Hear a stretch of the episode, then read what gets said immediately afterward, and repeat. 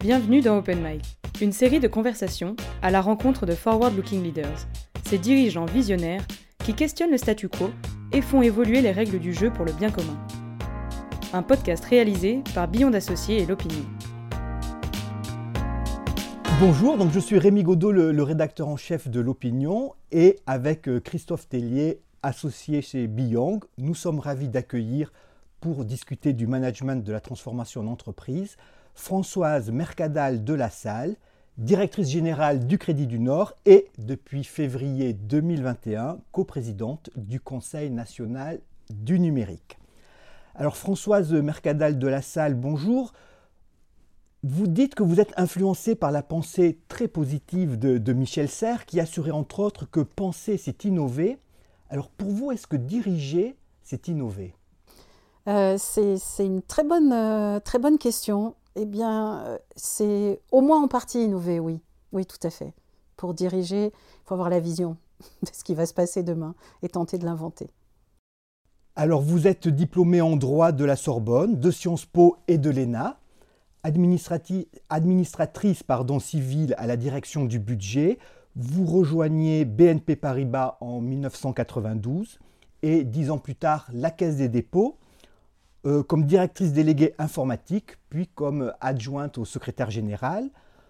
En 2008, départ pour la Société Générale en tant que directrice des ressources et de l'innovation.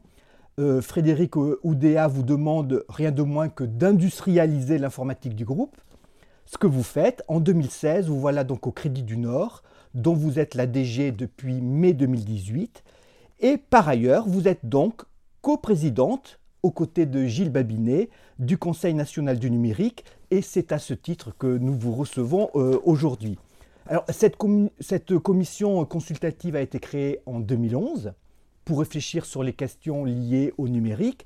Euh, sa mission a été ré récemment redéfinie par le gouvernement il s'agit désormais de réfléchir sur les impacts philosophiques et anthropologiques des technologies. Avec la crise sanitaire, euh, les technologies, et en particulier les technologies numériques, ont, progressé de manière extraordinaire. Quel bilan faites-vous de, cette crise, de cette sortie de crise? Est-ce que la société, les entreprises sont prêtes à, digérer ces révolutions qui se succèdent de manière de plus en plus rapide? Je crois que le, vrai sujet de, ce que nous avons tous à, traiter, à vivre, là, c'est ce sujet de la vitesse et de l'accélération de ces changements. Euh, finalement, on est plongé dans cette transition digitale depuis euh, pas loin de 20 ans maintenant, 15-20 ans, mais finalement, c'est rien du tout. Et, en l'espace de 15-20 ans, tout a changé. Absolument tout a changé. Et les dirigeants qui sont au pouvoir aujourd'hui, qu'ils soient euh, au pouvoir en, politique ou dans les entreprises ou dans le milieu associatif, sont des gens qui n'ont rien appris à l'école de tout ça. Euh, et qui, euh, finalement, sur le tas, au jour le jour, tentent l'adaptation de leur boîte. Et ce qu'on s'est dit avec le, ministre du, numérique, Cédric O, c'est qu'il était temps pour, pour, pour ce nouveau Conseil national du numérique d'essayer d'aller chercher les impacts de cette révolution euh, à la fois sur, euh, sur nous, les, humains, sur les individus, sur les entreprises, sur la société, euh, sur l'environnement, pour faire un pas de côté, se poser, réfléchir. Parce que nous sommes, encore une fois, dans un phénomène d'accélération absolument considérable. On est tous en train de faire la course. Moi, ces 15 dernières années, ou ces 20 dernières années, aussi bien à la Caisse des dépôts qu'au sein de Société Générale ou Crédit du Nord, j'ai fait partie des pionniers, de ceux qui ont porté la transition et cette révolution numérique, pour qu'on ne soit pas en retard, pour qu'on essaie de, rester dans la course. Ça a été euh, des transformations et des évolutions considérables sur lesquelles on, pourra éventuellement revenir. Mais on n'a jamais pris le, temps, on ne l'avait pas, de se dire, mais finalement, qu'est-ce que tout ça fait au monde? Qu'est-ce que ça fait aux individus? Qu'est-ce que ça fait aux collaborateurs? Qu'est-ce que ça fait aux clients? Etc., etc. Je pense qu'il faut qu'on se pose un peu parce que ce mouvement d'accélération, il a des côtés extrêmement positifs. Euh, il engendre aussi beaucoup d'insécurité, beaucoup d'inquiétude, beaucoup d'anxiété. Et je pense qu'il faut qu'on arrive à comprendre ça, cette complexité du phénomène. Juste une question euh, par rapport à cela, donc la réflexion sur les impacts philosophiques, anthropologiques euh, des technologies. Est-ce que on ne s'éloigne pas, à l'inverse, du pragmatisme qui d'ailleurs a guidé votre carrière aussi pour accélérer la transition euh, à la Société Générale. Et, quand on voit ce qui se passe aux États-Unis, en Chine, où ça va très très vite, là on propose un pas de côté. Euh, c'est délibéré, j'imagine, euh, mais est-ce qu'on n'est pas en train de se poser alors qu'il faudrait accélérer? Non, alors pourquoi on a décidé de faire ce pas de côté qui est effectivement tout à fait délibéré? Et, on savait très bien qu'on aurait des questions hein, à la suite de ça parce que là Certains peuvent nous dire, mais attendez, vous êtes bien gentil, mais vos réflexions un peu euh, abstraites et intellectuelles, ça ne nous intéresse pas. En fait, la, vérité, c'est que euh, ces 15 dernières années, les entreprises, les administrations, l'État en général, euh, se sont énormément professionnalisés sur ce sujet du numérique.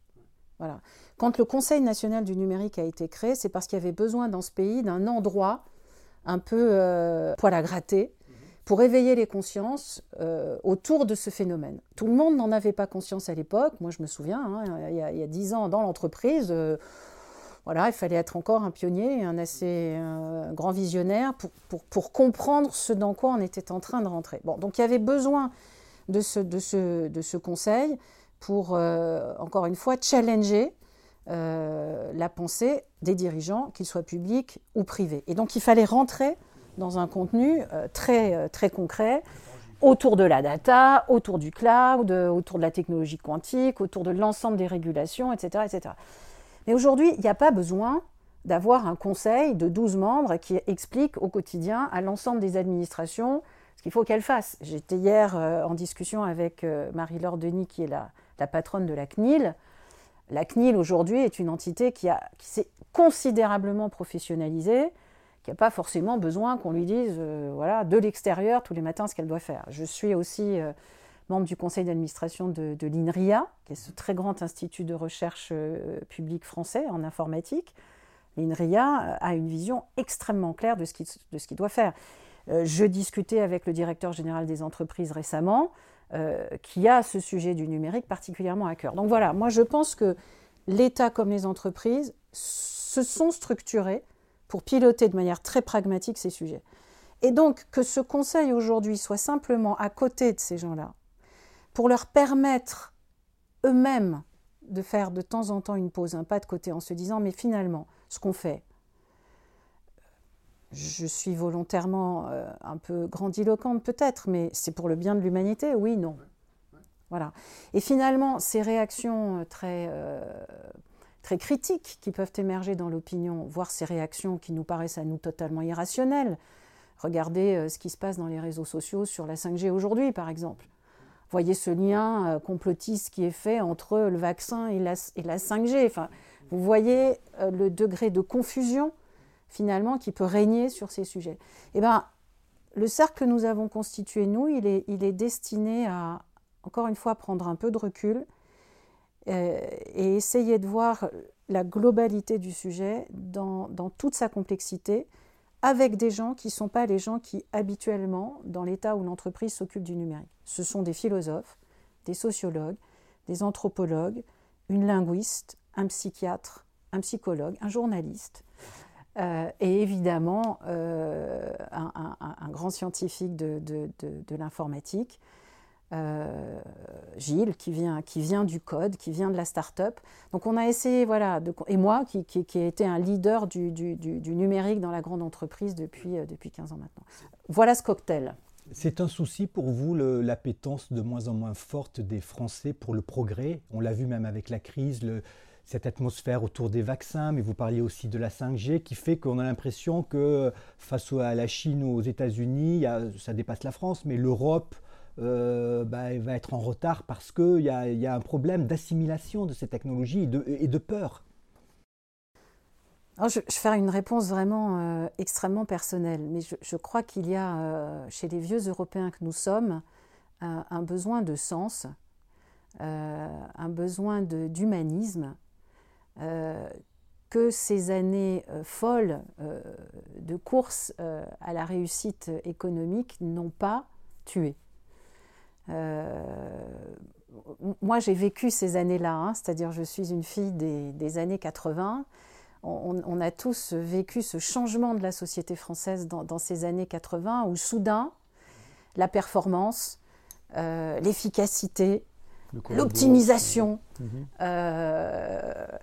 sont devenues des valeurs absolument suprêmes dans ce pays. Moi, je, me souviens d'une parole de, Michel Pébro, qui était à l'époque encore euh, président, me semble-t-il, de, la BNP, qui, disait finalement, il s'est opéré dans les années 80 quelque chose d'incroyable dans notre société. C'est que euh, le secteur public et le secteur privé se sont complètement éloignés. Et la preuve de cet éloignement, ça s'est éloigné euh, notamment dans les rémunérations, on va dire, hein, mais pas que, la preuve de cet éloignement se trouve dans la presse que lisent chacun des dirigeants publics et privés d'un côté. Les dirigeants publics continuent de lire Le Monde. Les dirigeants du privé lisent le FT, le Financial Times. Euh, et, c'était assez symbolique d'une société qui était en train de, s'écarter. Euh, je pense qu'il faut chercher à ce moment-là une sorte de morcellement de nos valeurs. Et, probablement depuis ce moment-là, la difficulté à, trouver un consensus politique, quelque chose comme, une étoile qui guiderait ce pays. Je pense qu'on est encore là-dedans. Euh, et donc, oui, nous n'allons pas à la même vitesse que les Américains, nous n'allons pas à la même vitesse que les Chinois, quand bien même nos pays sont remplis de cerveaux ultra performants. Mais c'est aussi peut-être parce que survit en nous un besoin, encore une fois, de sens et d'humanisme. Et, je crois que ça, il faut absolument le défendre. Et, je pense que finalement, ces signaux faibles qui nous, qui nous viennent d'une partie de notre société qui souffre, euh, enfin, en tout cas, moi, je pense qu'il faut véritablement les entendre et que le progrès, euh, c'est pas juste trois chiffres euh, à la fin d'un tableau. Le, Conseil du numérique, c'est une commission consultative. Pour vous, c'est un bon outil de transformation. Et comment s'organise En 2017, il y a eu une crise. Les, membres ont démissionné parce qu'ils estimaient qu'ils n'avaient pas assez d'indépendance. Comment on organise la relation entre votre commission et le pouvoir, et le pouvoir politique? Comment ça s'organise? Alors écoutez, moi j'ai une, vision extrêmement co-constructive des choses. Je, choisis toujours la, coopération pour fabriquer du, plus plutôt que le combat. Euh, nous avons réfléchi avec le ministre du numérique longuement, ça a duré plusieurs mois avant de, définir cette nouvelle mission. Euh, vraiment, je pense que c'est un vrai courage politique qu'il a eu de dire, OK, je laisse faire ça euh, et, je vais être très intéressée par ce qui revient de, de, ces réflexions. Donc, notre marge de manœuvre, je ne peux pas dire mieux qu'elle est totale. Voilà. Il y a au sein de ce conseil des gens qui sont dans le même état d'esprit que moi, c'est-à-dire qui ont, qui ont, envie d'amener une pierre, qui ont envie de contribuer, qui ont envie de faire leur part, euh, qui ne sont pas dans la volonté de prouver qu'ils ont raison ou pas. Donc il y a énormément d'humilité dans ce conseil que nous avons créé.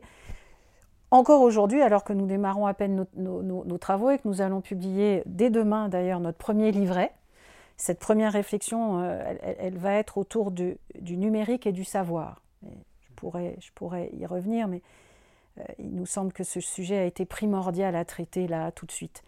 Euh, eh bien, voilà, on, verra bien si nous sommes capables d'intéresser, si nous sommes capables d'intéresser évidemment les, dirigeants, mais surtout si nous sommes capables d'intéresser la presse, et donc si nous sommes capables d'intéresser l'opinion autour de ce débat. Mhm. Justement, puisque vous parlez du savoir, euh, euh, en en discutant avec euh, Rémi Godot, on, voit bien que l'accès à la connaissance, jamais ça a été aussi facile, aussi possible. pourtant, y a, on parle d'esclavage de la pensée, de liberté menacée. Est-ce qu'on peut encore contrôler les choses? Bah, alors Christophe, cette thématique, elle est au cœur de la, de la dialectique, de la problématique qu'on a mise au cœur de notre, de notre premier livret. Euh, comme vous le disiez au tout début, moi j'ai été très influencée par Michel Serres, hein, qui, que j'ai fait venir à la Société Générale à l'époque et qui a suivi mon parcours. J'avais besoin de ce regard de philosophe pour essayer de, de, me dire, voilà ce que vous êtes en train de faire. Mmh. Bon. Et Michel Serres avait une vision extraordinairement euh, positive. Michel Serres est un très très grand humaniste. Il a une confiance dans l'homme euh, qui, est insondable. C'est fabuleux, c'est fabuleux. Et il a vu dans, dans, le début de cette révolution euh, quelque chose qui allait grandir notre humanité. Et il disait, vous vous souvenez très bien de cette, cette phrase, Mais François, ce qui est fabuleux avec le numérique, c'est toute la connaissance du monde dans la paume de la main. Toute la connaissance du monde dans la paume d'aujourd'hui environ 5 milliards d'individus qui ont accès au travers de leur téléphone portable absolument à toute la connaissance du monde. Et moi, je me suis beaucoup inspirée de ça. J'ai adoré rentrer dans ces gouvernances très horizontales en allant chercher l'intelligence collective au travers de ces outils, etc. etc. Et puis j'ai vu les choses commencer à évoluer, les réticences, les peurs, etc. etc. Et puis j'ai fait quelque temps après la connaissance d'un autre philosophe qui nous a quittés euh, tout récemment, qui est, Bernard Stiegler, euh, qui lui est probablement le revers de la médaille de Michel Serres. C'est fabuleux, ces deux hommes m'ont énormément marqué, vraiment très profondément marqué. Et, et et l'homme qui, au contraire, est venu pour dire Mais Françoise, et un jour il m'a engueulé. Je me souviens, quelques temps avant sa disparition, je discutais avec lui et je lui redisais mon optimisme dans toute la connaissance du monde. Et il m'a engueulé en me disant Mais enfin, Françoise, la connaissance n'est pas le savoir. La connaissance n'est pas le savoir. Mhm. Et vous savez, il y a cette pyramide là qui explique que euh, la data n'est pas l'information, L'information n'est pas la connaissance, la connaissance n'est pas le savoir, le savoir n'est pas la sagesse. Et effectivement, cette surabondance, ce qu'on appelle cette infobésité, cette, cette euh, submersion dont, nous sommes l'objet d'informations, permet à ceux qui en ont déjà les moyens culturels de progresser dans leur savoir euh, et plonge au contraire dans l'ignorance, voire dans l'esclavage, ceux qui n'ont pas construit les moyens euh, de, s'approprier les connaissances. Donc le, savoir se construit, le savoir, j'aime bien le dire, ça se mâchouille, ça, se digère, c'est dans le temps, c'est un vrai travail. Et soit vous avez les codes culturels familiaux et, vous, et, vous, avez eu la scolarité qui vous a permis de vous repérer dans un monde désormais aussi anxiogène, soit vous ne les avez pas. Et là, vous avez peur. Et il y a au sein du Conseil national du numérique une femme extraordinaire qui est une sociologue qui s'appelle Dominique Pasquier, qui a beaucoup travaillé, et notamment dans, dans, dans, les banlieues, sur ce sujet de la relation au numérique, de la relation aux jeux vidéo, de la relation à l'outil digital en particulier, et qui montre bien comment finalement, quand vous êtes euh, fils de cadre ou de cadre sub dans une banlieue sympa, euh, vous vous enrichissez au travers de l'outil numérique parce que vous allez avoir accès à des podcasts, à des machins scientifiques, euh, bon, etc. Et vous allez faire progresser votre connaissance et votre savoir. Et puis quand vous êtes dans des banlieues pauvres ou déshéritées, vous n'avez pas l'accès à la culture par ailleurs, bah, ce n'est pas les expos du Louvre que vous allez aller voir sur Internet. C'est des trucs qui vont plutôt vous abrutir. Ça m'a beaucoup touché ça quand elle nous a dit ça. Ça m'a beaucoup touché. Et, donc, euh, c'est là qu'on veut se situer. C'est ce genre de, c'est ce genre de, de, point qu'on veut souligner. Et puis après. Euh, Pour essayer de contrôler un peu plus. Euh, non, non, non, non, non, non. Je ne dis pas contrôler. Nous, nous n'allons pas dire il faut contrôler. Nous, nous allons dire prenez conscience que ceci se passe. Et ensuite, prenez vos responsabilités. Vous en tant que dirigeant, vous en tant qu'acteur public, vous en tant qu'enseignant, etc., etc. Si on parle des, obstacles à la transformation, vous êtes aussi donc directrice générale d'un groupe. Comment fait-on pour associer les salariés à cette transformation digitale qui peut aussi faire peur parce qu'on peut se sentir menacé, par exemple? Alors écoutez, euh, moi au tout début de cette aventure, euh, il y a une chose qui, a été pour moi une révélation. Je, crois beaucoup au management par l'intelligence collective. J'ai déjà employé ce terme, mais je crois que le monde est devenu tellement complexe que, la, solution au, problème, elle n'est pas dans la tête d'un, d'une personne en haut d'une pyramide qui expliquerait aux gens ce qu'ils doivent faire. Ça, c'est fini, je pense, depuis, euh, depuis assez longtemps. Tout le monde ne l'a pas compris, hein, néanmoins, mais c'est fini depuis, euh, depuis très longtemps. Et finalement, cet outil digital, quand il a pu rentrer dans l'entreprise, il a permis, c'est comme ça que je le disais, d'outiller l'intelligence collective. C'est-à-dire que le jour, moi, je suis arrivée en disant, euh, Écoutez, je pense qu'il faut faire, il faut créer un réseau social d'entreprise à l'intérieur de, notre, de notre organisation. Ça a suscité de la part des dirigeants quelques interrogations, hein, des managers notamment. Qui, c'est eux qui se sont sentis éventuellement un peu challengés. Mais quand on a pu déployer cet outil qui a été massivement utilisé, il a été massivement euh, adopté au, sein de l'entreprise, on a été capable de générer là un, surcroît d'énergie finalement absolument colossal. Donc euh, voilà, je crois à la force de ces outils pour le management par l'intelligence collective. Euh, excusez-moi de vous interrompre. Le, cette adoption par l'ensemble des salariés, fait partie des bonnes surprises que vous avez pu avoir Il y en a peut-être d'autres d'ailleurs. Euh, quelles sont les bonnes surprises dans ces transformations que vous avez pu avoir? la, très très bonne surprise, mais j'aurais dû m'y attendre, c'est que finalement, euh, quand on a commencé à déployer ça dans l'entreprise, on était en retard finalement sur la société civile. Et l'ensemble des collaborateurs de l'entreprise avaient déjà ces outils chez eux et commençaient déjà à utiliser les réseaux sociaux. Et finalement, euh, c'est pour ça qu'ils sont rentrés si facilement dans cet outil au sein de l'entreprise.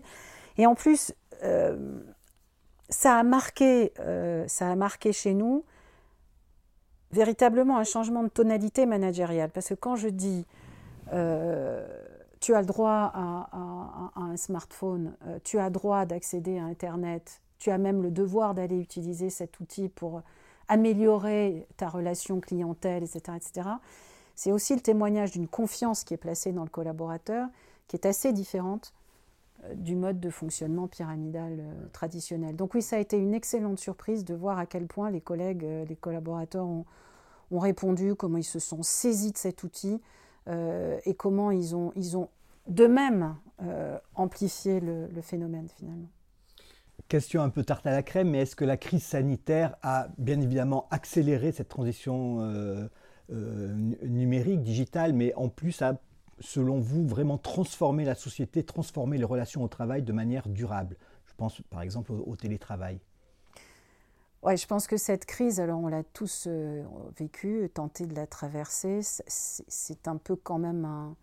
Je pense que c'est un tsunami euh, social,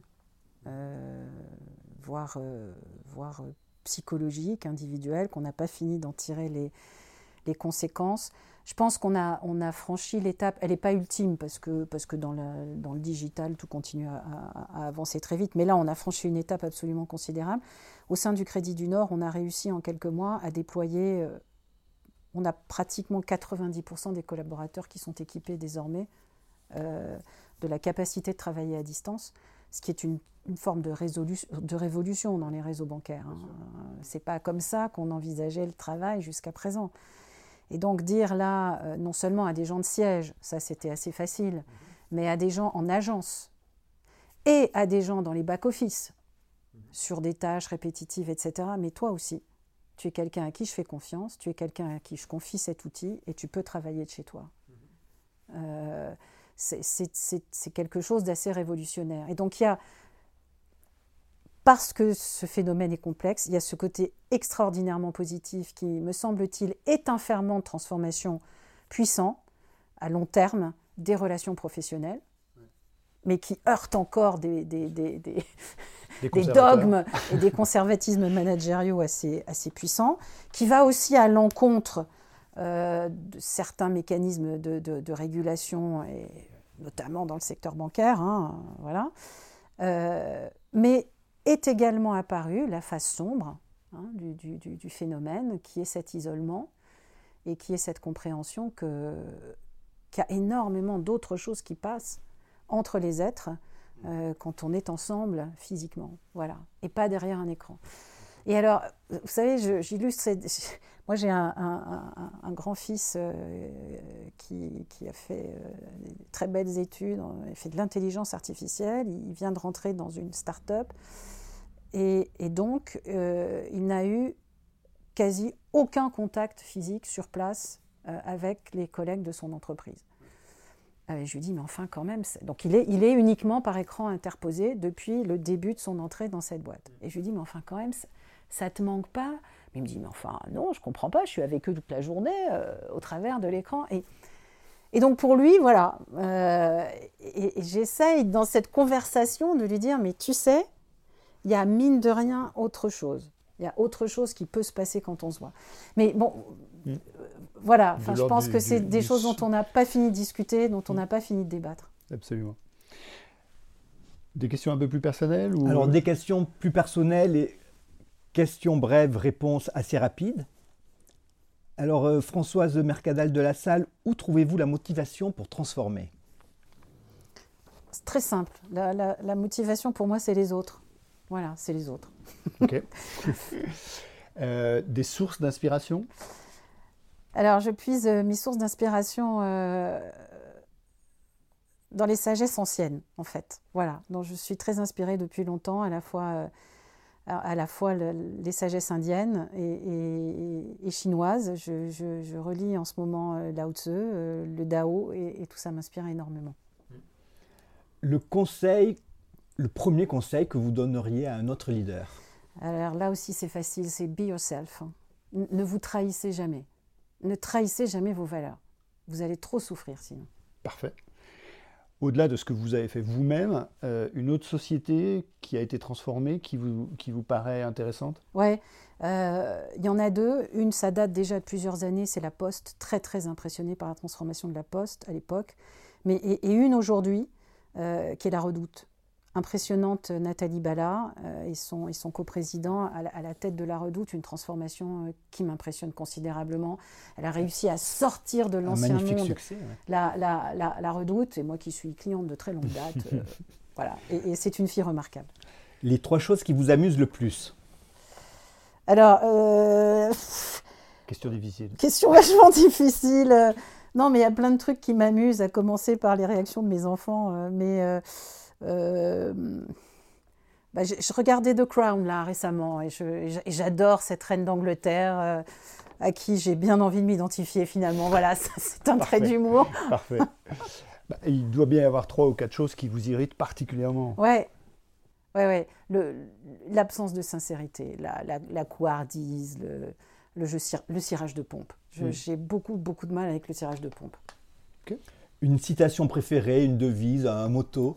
Oui, ça, c'est facile. En revanche, c'est Be the change you want to see in the world. Voilà, de, de, Gandhi. Euh, ça me paraît fondamental. Voilà. Est-ce qu'il y a un lieu qui est rempli de souvenirs et d'intérêt Oui, ouais, il est rempli de souvenirs et de présence. C'est Mont Ventoux. Voilà. Ah.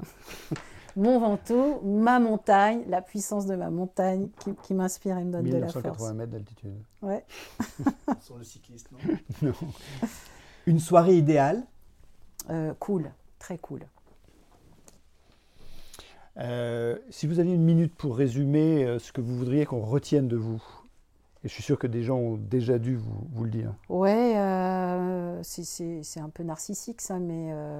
Disons, qu'est-ce que les autres peuvent dire de ce qu'ils retiennent de vous? Je, ma, capacité, je pense, à les avoir emmenés vers un, un but collectif qui les a inspirés. Et, puis, et puis surtout le, le respect, le respect, l'écoute et la capacité que j'aurais pu avoir à les faire grandir. Voilà, c'est très important pour moi. Alors peut-être avec le Conseil du numérique, pour revenir là-dessus, quel est votre prochain projet? Alors nous avons un, un, agenda assez, euh, assez, assez, dense. Donc après le, numérique et le savoir, euh, on, on, entre dans un sujet d'actualité aussi qui est le numérique et la vérité. Ça, ça va être un très, très beau sujet. oui, oui, hein. exactement. Avec tout ce travail, effectivement, autour des, fake news. Il y, a, des débats euh, au sein du Conseil en ce moment entre les philosophes, les psychologues, le journaliste, etc. Et, le juriste, on a un juriste aussi. Donc, qui sont, qui sont vraiment intéressants. Est-ce qu'on arrivera à retranscrire? Ensuite, on a un grand sujet autour du numérique et des institutions, le rapport aux institutions, comment comment le, numérique a, changé le rapport du, citoyen euh, à l'institution, quelle qu'elle soit d'ailleurs. Ensuite, on aura un, sujet plus comment le numérique nous change nous en tant qu'être humain, euh, individu, psychologie. Euh. et puis enfin, le, numérique et le vivant. comment, comment ça impacte notre rapport au vivant avec derrière toute la question de l'environnemental, évidemment, etc. Voilà, donc euh, ouais, c'est un beau programme quand même. C'est un beau programme. Très bien. Françoise, merci beaucoup. Merci. merci. À bientôt. À bientôt.